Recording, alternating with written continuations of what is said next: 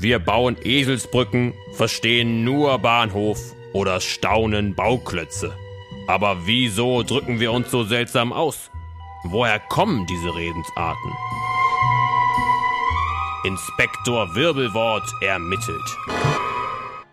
Schon immer haben Menschen gerne Pläne gemacht und mindestens genauso oft haben sie feststellen müssen, dass es am Ende oft ganz anders kommt als gedacht.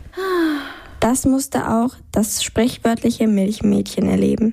Der französische Schriftsteller Jean de La Fontaine hat eine Geschichte über sie geschrieben, wie sie als junge Frau gerade auf dem Weg zur Arbeit ist. Sie ist Milchverkäuferin auf dem Markt. Während sie also noch die Milch dorthin bringt, träumt sie davon, was sie mit dem verdienten Geld alles machen kann. Sie schmiedet Pläne mit dem Geld, das sie noch gar nicht verdient hat. Denn dafür muss sie ja erst noch ihre Milch verkaufen.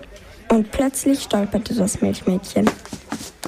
Dabei verschüttete sie nicht nur ein kleines bisschen ihrer Milch, sondern zerbricht den ganzen Topf. Von der Milch bleibt leider gar nichts mehr übrig.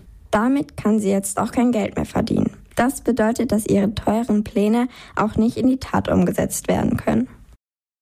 Auch wenn die Geschichte des Milchmädchens heute nicht mehr alle Leute kennen, die Redewendung von der Milchmädchenrechnung nutzen sie trotzdem. Denn wenn wir heute eine Milchmädchenrechnung machen, dann meint man, dass wir Pläne schmieden, die genauso verträumt sind.